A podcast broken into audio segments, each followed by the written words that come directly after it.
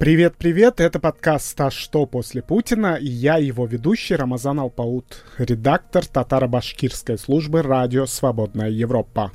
О будущем переустройстве России думают самые разные силы. Об этом говорит команда Навального. Мы ранее записывали интервью с Владимиром Миловым. Пишут и произносят с трибун и сторонники независимости регионов, а им мы тоже предоставляем слово. Михаил Ходорковский, пожалуй, громче всех говорит о необходимости парламентской республики, при этом довольно двусмысленно рассуждает о потенциальной возможности полного самоопределения регионов. Соратница Михаила Ходорковского Анастасия Шевченко отмечает, что если бы Россия была как прописано в Конституции, федеративным правовым государством, уголовного дела против нее просто не было бы. Следователь, как утверждает активистка, через каждые пять минут звонил в Москву и получал оттуда указания. Самостоятельно в Ростове, как утверждает активистка, дело против нее и не стали бы даже заводить. Она также убеждена, что и той войны, которая идет сейчас э, против Украины, не было бы вовсе, потому что, по ее словам, регионам она совершенно не нужна. В подкасте «А что после Путина?» я задал Анастасии Шевченко вопросы наших читателей и слушателей. Она поделилась мнением, отметив, что федерализм и парламентская республика крайне важны рассказала, что не готова ставить крест на поколении, которое родилось, пошло в школу, а потом и в университет при Путине, призвала жить сегодня и думать о будущем детей, а не о величии страны.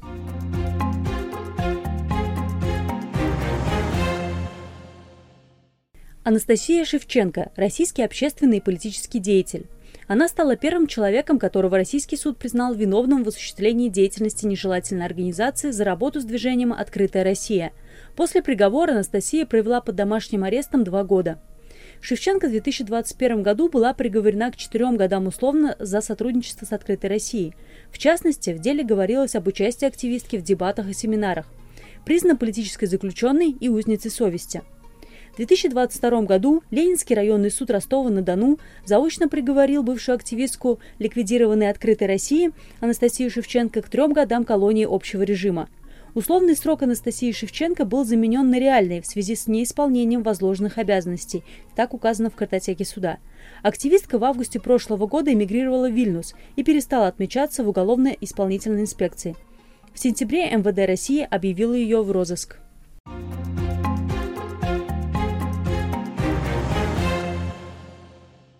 Добрый день, Анастасия. Здравствуйте. Спасибо, что пригласили. Про властного блогера и автора доноса на вас Сергея Рулева. Российский суд летом приговорил к одному году и трем месяцам колонии поселения за шантаж помощницы депутата Госдумы от КПРФ. Как вы встретили эту новость?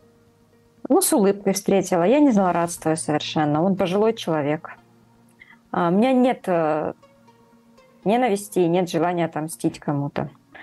Так вышло в его судьбе. Э, я понимаю, что в его возрасте будет тяжело ему сидеть э, в колонии. Ну, сам виноват, как говорится.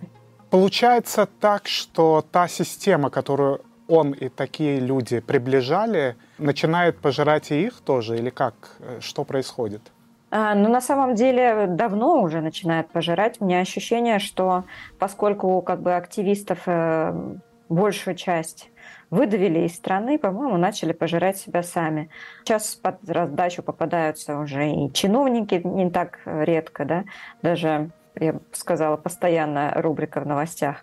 Попадают под раздачу стукачи, попадают под раздачу сами менты. Ну, такое государство построили. Теперь вот в нем жить приходится им. Тяжело, конечно. Ну, в этом плане сочувствия у меня нет. Приближали как могли, как говорится.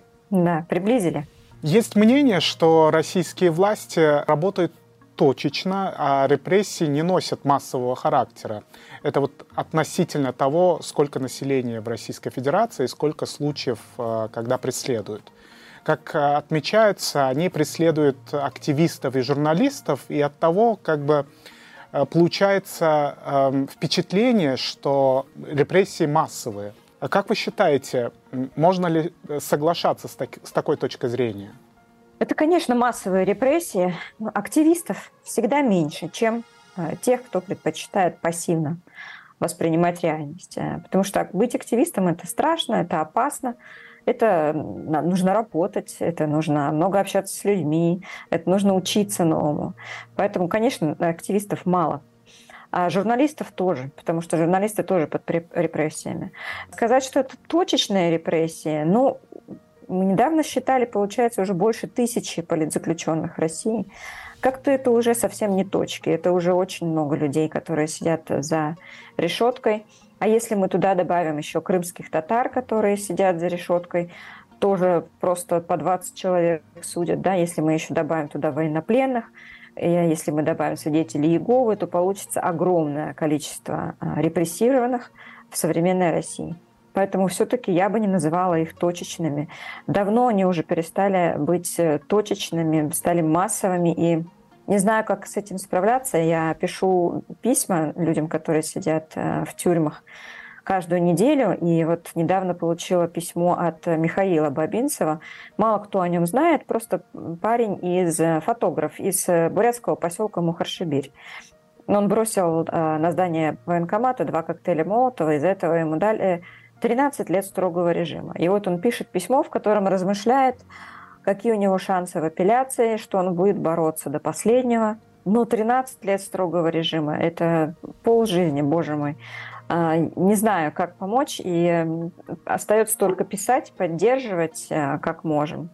И на самом деле я вижу, что очень сильные люди в тюрьме справляются с какими-то бытовыми там трудностями и еще и поддерживают тех, кому они пишут. Так что я всегда всем рекомендую, если у вас какой-то упадок сил или нет настроения, пишите письма в тюрьму, они вас поддержат даже больше, чем вы их. От экспертов можно услышать, что Путин построил а, фашистское государство, Путин построил нацистское государство, Путин построил тоталитарное государство. Вот скажите, если бы а, Россия была реально федеративным государством, это уберегло бы страну от э, такой концентрации власти, которую мы наблюдаем в России сегодня. Я имею в виду в одних руках. Если бы Россия была, как прописано в Конституции, федеративным правовым государством, даже моего уголовного дела просто не было бы потому что в моем случае следователь через каждые там, пять минут звонил в Москву и все указания получал из Москвы. Самостоятельно а, в Ростове, я думаю, что дело против меня заводить бы и не стали даже. Ну, не той важности я человек. Поэтому, безусловно, а, многих проблем бы не было. И не было бы войны, скорее всего, потому что регионам эта война ну, совершенно не нужна. Недавно э, губернатор Ханты-Мансийского округа сказала сама лично на встрече с э, женами мобилизованных, нам эта война не нужна. Конечно, кому нужна война в Бурятии? Столько людей положили просто. Кому нужна война в Белгороде? Это люди, у которых там у каждого второго родственники в Украине. То же самое в Ростове-на-Дону. Это решило бы много вопросов. И когда появляется вообще сам вопрос, могла бы ли Россия стать федерацией, это то же самое, что может ли российское общество когда-то прийти к демократии. Мне кажется, что э, это странный вопрос, потому что ответ однозначно да. Любое общество, по идее, может прийти и к демократии, и к федеративному устройству. Вопрос только, когда это случится и случится ли, потому что ощущение, что вот эта активная часть общества, меньшинство ее, упустило очень важный момент – когда была рокировка президентов и когда вернулся Путин, вот в тот момент нужно было не уходить с площадей. Когда меня спрашивают, не жалею ли я о чем-то э, в своей жизни, ведь пришлось пострадать, и мои дети пострадали, я все время думаю о том, что мы сделали мало, надо было больше делать. И теперь весь груз ответственности на нас в том числе. Так что мешает сейчас обществу прийти к, к тому, что федерализм — это благо, и федерализм — это э, в том числе демократия в, в российском кейсе. Ну, мне кажется, что эта идея сейчас очень активно обсуждается среди россиян, которые уехали. Вырвавшись на свободу, люди стали э, более внимательно к этой идее относиться. и продвигать ее. Пока ты находишься внутри России под гнетом репрессий, э, от страха, что вот сейчас придет полиция, мне кажется, что просто не до этого. Я смотрю на людей, которые там, я вижу, насколько это тяжело, насколько тяжело жить в такой атмосфере страха. И я сама уехала э, чуть больше года назад, и какое-то время понадобилось, чтобы я более-менее перестала себя контролировать, когда я говорю. Мне сегодня Э, иностранные журналисты спросили, ну вот почему, вот почему сейчас люди же видят, что идет война, что все это несправедливо, что все это сказалось на экономике, уровень жизни упал, а люди гибнут и с той, и с другой стороны. Почему не выйдут, почему соглашаются с этим? И мы забываем совершенно про тех людей, э, находясь в своем пузыре, которые не имеют доступа ни к Ютубу, ни к Фейсбуку, ни к Инстаграму, ни к Твиттеру тем более, которые смотрят только новости на первом-втором канале. Это их жизнь, и мы до них не достучались пока. И э, вся их, все их насущные проблемы – это вот купить продуктов, чтобы хватило зарплаты до конца месяца. Э, нужно каким-то образом прийти к этим людям и показать, что вот пропаганда – это вранье, вас используют. А, к сожалению, пока с этим никто не работает. И это очень сложно, я знаю, поскольку и у нас у многих есть родственники, которые заняли провоенную позицию или друзья какие-то, одноклассники. И прекрасно вы понимаете, насколько тяжело переубедить. Уходит большое время и усилий много. Вы упомянули вторжение России в Украину. После начала а, полномасштабного вторжения а, много начали говорить об империализме. Обычные люди часто просто мне кажется, не понимают, что это такое. Как бы вы объяснили простому ростовчанину в вашем случае, потому что вы из э, этого региона, что вообще означает этот империализм и каковы его признаки? В первую очередь надо меньше думать о величии России, а больше думать о социальном благополучии граждан России. Не величие России на мировой арене нужно ставить в приоритет, успешную и достойную жизнь россиян внутри страны. Почему так стало сильно заботить э, это величие? Ну, я думаю, что, конечно, тут корни уходят далеко в историю. Есть ли империализм у французов, например? Конечно, есть имперские замашки тоже. У американцев есть ли? Я думаю, тоже есть. И, возможно, у кого-то еще это не только проблема российского общества. А, и он проявляется в каких-то мелочах совершенно, когда ну, не знаю, какой-то город э, в Европе для тебя кажется мелким совершенно, или когда ты очень сильно преувеличиваешь роль своей страны в каком-то вопросе. Я часто иногда слышу даже среди друзей моих, которые не могут отличить, например, там Литву и Латвию, э, просто потому что, ну, какие-то маленькие страны, неважно. Э, хорошо, что этот вопрос стоит в обществе, и мы проговариваем его сейчас. И мне кажется, что он где-то параллельно идет с идеей федерализма, регионы должны получить независимость, регионы должны, э, пусть там республики, регионы должны решать, как им дальше жить, и э, что хорошо, а что нет для их граждан, и как развивать местную культуру, и местные традиции, и не забывать местные языки. Это тоже, кстати, э, борьба с империализмом. Когда общаешься с людьми э, в России, складывается впечатление, что их больше волнует э, не то, какие перспективы у их детей, а то, что мы там победили во Второй мировой войне. Вот это очень часто можно услышать. Это тоже часть вот этих вот сентиментов? А, да, я преподаю английский язык, и знаете, в китайском э, языке, например, нет э, будущего времени, да, и поэтому китайцы очень нацелены на настоящее. А, в английском языке тоже происходит тенденция, что будущее время заменяется в основном настоящим. Люди думают о настоящем.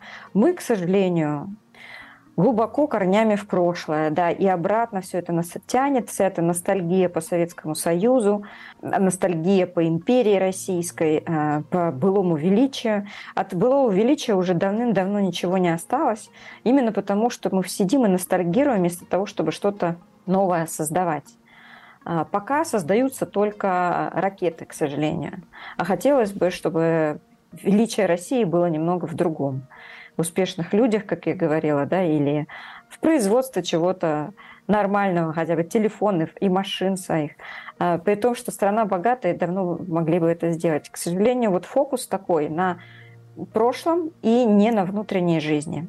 Но это годами вбивалось в голову. Все эти а, парады бесконечные, все эти ностальгирующие фильмы о войне, а, рассказы о героях, кем ты хочешь стать героем, хочу стать вот таким же. А, это трагическая память, которую нужно было проработать, отдать дань уважения ветеранам, чтобы они жили в достойных условиях. Вот это бы было правильно, а не а, восхваление культуры войны. К сожалению, вот это нас и привело туда, где мы сейчас есть. А фокус на прошлом а, не привел к тому, что люди не живут, а вечно готовятся жить? Э, и это тоже, да, и готовиться жить вечно, когда-нибудь потом заживем. Мне поэтому не нравится фраза «прекрасная Россия будущего». Это тоже, мне кажется, про то, что мы откладываем когда-нибудь, она будет прекрасная, а на сегодня как бы совсем времени нет. Либо на прошлое, либо когда-нибудь мы поживем. А, не проработана тема репрессий советских тоже. А, поэтому репрессии сейчас э, воспринимаются как что-то совершенно нормальное. Ну и тогда репрессировали, да, это уже культура такая, и сейчас репрессируют. Ну подумаешь, там тысячи репрессированных людей. А, как это пропала эмпатия просто и сопереживание друг другу. Все увлечены, э, к сожалению, какими-то победами прошлого, либо мнимыми достижениями в будущем, но настоящим никто не живет, да. Мне очень жалко детей, потому что вот это нынешнее поколение, которое сейчас использует э, пропаганда, все эти уроки патриотизма, э, Сейчас я смотрела, появляется курс семьеведения, а это пропаганда всяких традиционных ценностей, но это не сексуальное воспитание детей, а это э, позиция, что мужчина добытчик, женщина помощница его. То есть куда-то мы опять идем, к сожалению, и тянем вместе с собой своих детей э, в прошлое. Хотя такая эпоха технологий, быстрого развития э, интернета и технологий, э, надеюсь, что она как-то вытащит их, потому что все равно доступ к информации сейчас сложно запретить. Дело в том, что Путину власти уже практически два десятилетия, а это люди, которые родились, пошли в школу, даже, можно сказать, сначала в детский сад, потом в школу, потом в университет. И получается, вот это поколение, они всю свою жизнь жили только при Путине. Это потерянное поколение или с ними что-то можно сделать? Моя дочь старшая родилась и умерла при Путине при его содействии. Э, много пацанов, которые пошли на фронт, родились и умерли при Путине. Это жутчайшая трагедия. С другой стороны, мои дети, которые тоже родились и умерли при Путине, а, прекрасно понимают, кто такой Путин, и желают только тюрьмы и долгих лет тюрьмы этому президенту. Я бы не ставила крест на этом поколении. А, Все очень зависит, конечно, от окружающей среды. А, я помню, у моего сына там были конфликты в школе, например, с его лучшим другом по поводу войны в Украине – потому что лучший друг э, растет в семье полицейских, и там родители вот такую вот позицию в голову вложили. То есть роль родителей, она очень огромна. Я не думаю, что если в семье есть определенная антивоенная позиция, этому ребенку в школе его научат э, думать по-другому. Вряд ли. Все-таки зависит от семьи. Э, поэтому я говорю, что на взрослых сейчас огромная ответственность за детей. Уберечь их Э, от пропаганды и уберечь их от армии тоже. Тем не менее, пропаганда идет э, за детьми в школу. Мы видим, как э, организуются вот эти все разговоры о важном и так далее. Эм, это, конечно, очень печалит. Тем не менее, я хотел бы спросить у вас о том, как вы представляете себе Россию после Путина что это за страна будет, э, будет ли она самой большой, э, будет ли она федеративной, и возможно она... ли демократическая угу. Россия. Э, хотелось бы сказать, что она будет прекрасной и демократической, но она может вообще-то быть еще хуже, чем при Путине. Да? Зависит от того, как, когда, каким образом сменится власть, кто придет к власти. Э, конечно, для меня, как и для многих людей, сейчас находящихся в российской оппозиции, э, идеальная модель государства была бы э, парламентская республика. Нужно избавляться от института президентства, который ничего хорошего нашей стране не принес. А в парламенте э, будут, скорее всего, представлены совершенно разные силы. Левые, правые, националисты, хорошие, плохие, которым придется договариваться друг с другом. Я надеюсь, что это будет огромное такое diversity, знаете, очень разнообразные взгляды представлены. Там наконец-то должны появиться зеленые, которых в России почти нет, просто потому что мы не думаем о будущем, о том, что нашим детям оставлять. Пусть там появятся представители феминистского движения, там больше коренных народов. То есть должно быть разнообразие, которое решает судьбу России, но никак не один человек. И эти люди должны кого-то представлять. Я не знаю, кого сейчас представляет Путин, кроме э, силовиков. Получается так, что у власти силовики. Хотелось бы, чтобы у власти были разные люди и была обеспечена сменяемость власти. Ну а дальше, естественно, это реформа судебной системы, изменения в э, законодательстве о выборах и так далее и тому подобное. Я боюсь, что на это уйдет очень много лет, и главное не скатиться в какой-то момент обратно в прошлое, не начать ностальгировать по э, путинизму, не дай бог, такая огромная работа, и э, эта работа предстоит уже, я думаю, людям, которым сейчас от 20 до 30, наверное. Раз уж вы заговорили о разных оппозициях, в том числе оппозиционных группах, сегодня мы видим такие группы, э, и они существуют в основном вне России. Условно разделим их на навальнистов, э, сепаратистов и сторонников Ходорковского – думаете, между ними возможен какой-то диалог? Потому что сегодня ощущение такое, что они все друг с другом спорят. Ну, мне кажется, этот диалог идет постоянно. Вот вы говорили про встречи с диаспорами. На все наши встречи с диаспорами приходят совершенно разные люди, в том числе сепаратисты. Вопросов про отделение республик очень много. А, в Вашингтоне приходила там Любовь Соболь, Анна, Анна Ведута и ребята, которые поддерживают ФБК. А, я думаю, что там примерно аудитория та же, которая поддерживает КАЦа, все приходят и э, мы разговариваем. А, на, на каком-то низовом уровне, на уровне активистов, вообще никаких проблем нет. Потому что ну, в Вильнюсе живут и представители ФБК, я говорю про Вильнюс, потому что я там живу, да, и люди из команды Ходорковского, там, и поклонники КАЦИ, кого только нету, и каких журналистов только нету. Было бы странно, если бы мы избегали общения. Другое дело, уда- удастся ли договориться публичным фигурам на уровне повыше. А, вот сейчас в Берлине будет проходить э, анти, встреча антивоенного комитета, куда приезжает более 60 различных инициатив – очень разные политики, совершенно э, противоположными порой э, точками зрения, но тем не менее разговаривают. В марте, по-моему, или в апреле, да, в Берлине тоже была встреча, когда мы подписали декларацию берлинскую, где мы согласились на определенных пунктах.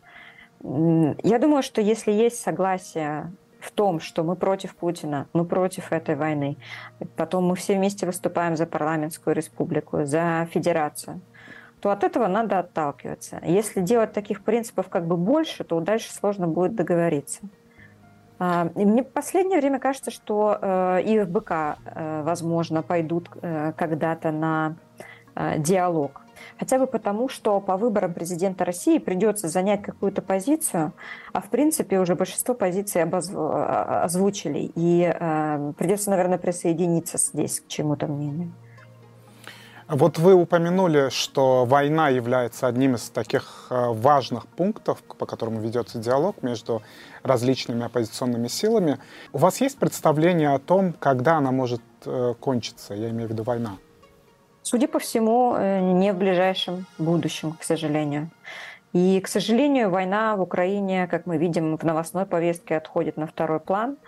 А, Путин э, в Китае выступает и говорит, что атака на а, больницу в а, секторе Газа – это гуманитарная катастрофа, а на следующий день мирные жители Украины погибают от ударов российской ракеты, когда, которая попадает в жилой дом это такая еще гонка вооружений. Россия перестраивается на военные рельсы, Америка имеет вполне бюджет, чтобы помогать Украине. А, и Путин недавно сказал, что есть какие-то там подвижки с Украины в сторону перемирия. мне кажется, это он просто придумал, и это начало его предвыборной э, кампании. Возможно, этот конфликт немного заморозится к его выборам, чтобы, э, ну, прям не совсем кровавая баня была на фоне э, успешных выборов президента. Но вряд ли остановится. Э, ощущение, что она будет идти, пока Путин не уйдет. Тем не менее, в России остается огромное количество людей, которые согласны с действиями, действиями властей, в том числе в лице Путина. А, у вас есть прекрасная возможность сказать им что-то, что должно их убедить, э, что они заблуждаются. Вы знаете, мне кажется, что очень важно для себя э, почувствовать свое достоинство, насколько вы важный человек, не только для себя, но и для окружающих, насколько важно Э, сохранить честь, насколько, насколько вы можете изменить что-то вокруг себя, чувствовать достоинство. И с достоинством эту жизнь проходить. И когда власти об вас вытирают ноги или когда врут вам, то это в первую очередь атака на ваше достоинство. Хотелось бы, чтобы люди в России жили достойно однажды, и чтобы больше переживали о себе, о своих детях, а не о том, как насолить соседям или о том, как, например, стать самой великой страной в мире. Жизнь очень короткая, и нужно ее проживать сейчас и достойно. Анастасия, благодарю вас за эту интересную беседу. Спасибо.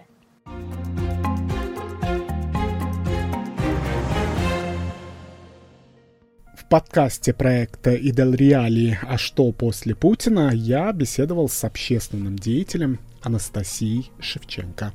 Всем добра!